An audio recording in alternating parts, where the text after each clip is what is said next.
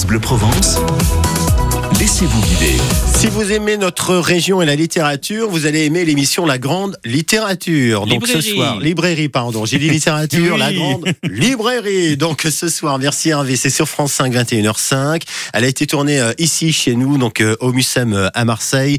À la présentation, Augustin Trapenard. Bonjour Augustin. Bonjour. Bonjour. La grande librairie donc fait son escale au, au pays des écrivains du Sud, j'ai envie de dire. Est-ce que ça vous va comme définition? Oui, c'est une très belle définition et j'irai même plus loin auprès euh, de tous ces écrivains qui sont tournés vers l'autre, vers l'ailleurs, vers le monde en fait. Je trouve qu'à à l'heure de, de tous les replis sur soi, Mhm. c'est absolument magnifique de, de penser une littérature qui s'ouvre. qui s'ouvre ouais. depuis euh, Marseille. Ça ressemble justement à la définition de, de, de Marseille finalement. Je le crois, je Mhm. le crois. C'était une volonté de la part de la grande librairie, de ma part, euh, d'essayer de se délocaliser, de s'installer ailleurs.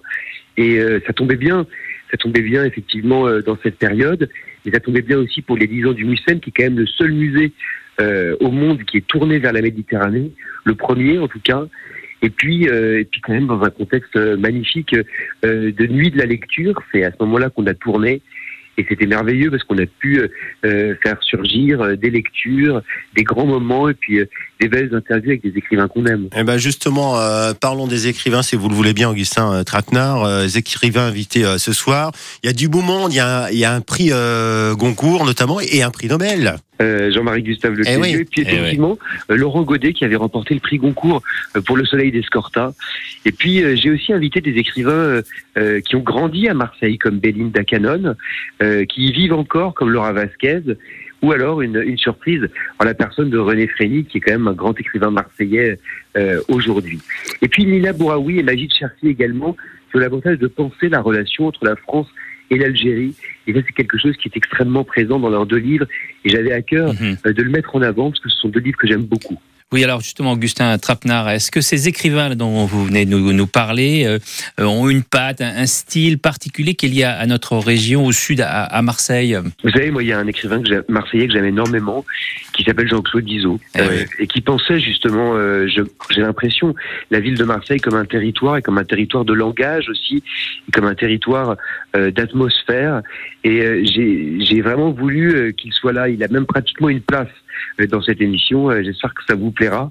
Et, euh, et effectivement, il y a quand même cette idée. J'ai l'impression, moi, que c'est une émission qui est beaucoup plus. Euh, C'est une émission aussi qui réfléchit sur la musicalité de la langue, euh, qui réfléchit euh, sur effectivement tous ces ailleurs qui ont contaminé quelque part euh, la langue de Marseille et l'écriture euh, de Marseille. Et puis au-delà de Marseille, la grande euh, librairie, librairie pardon, est une émission qui plaît aussi au public. euh, J'ai envie de dire au grand public. Comment vous l'expliquez ça? Mais moi, j'ai l'impression, vous savez, que les Français sont fiers d'avoir une émission comme La Grande Librairie. Il faut se souvenir que c'est la, la seule émission au monde où il y a de la littérature en prime time sur, un- sur une grande chaîne nationale. Vous savez, quand François Bunel m'a confié La Grande Librairie, ben, c'est ça qu'il m'a dit à demi-mot. Il m'a dit, c'est La Grande Librairie, c'est la France, en fait. C'est c'est cette exception culturelle euh, qu'on a toujours pensé en termes économiques, politiques, euh, mais c'est aussi quelque chose de symbolique euh, auquel on tient.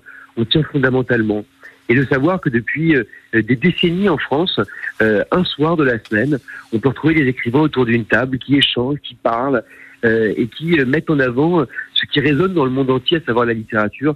Moi, je trouve que c'est merveilleux. Et euh, Ben ce oui. soir, bah, c'est Marseille qui va rayonner euh, grâce à vous et à l'émission. Merci Augustin Trapenard d'avoir répondu à l'invitation. hein. C'est moi qui vous remercie. Belle journée à vous. La grande librairie, donc au Mucem, ce soir, 21h05. Émission à voir sur euh, France 5. Et on vous met les infos là aussi sur l'appli ici par France Bleu et France 3.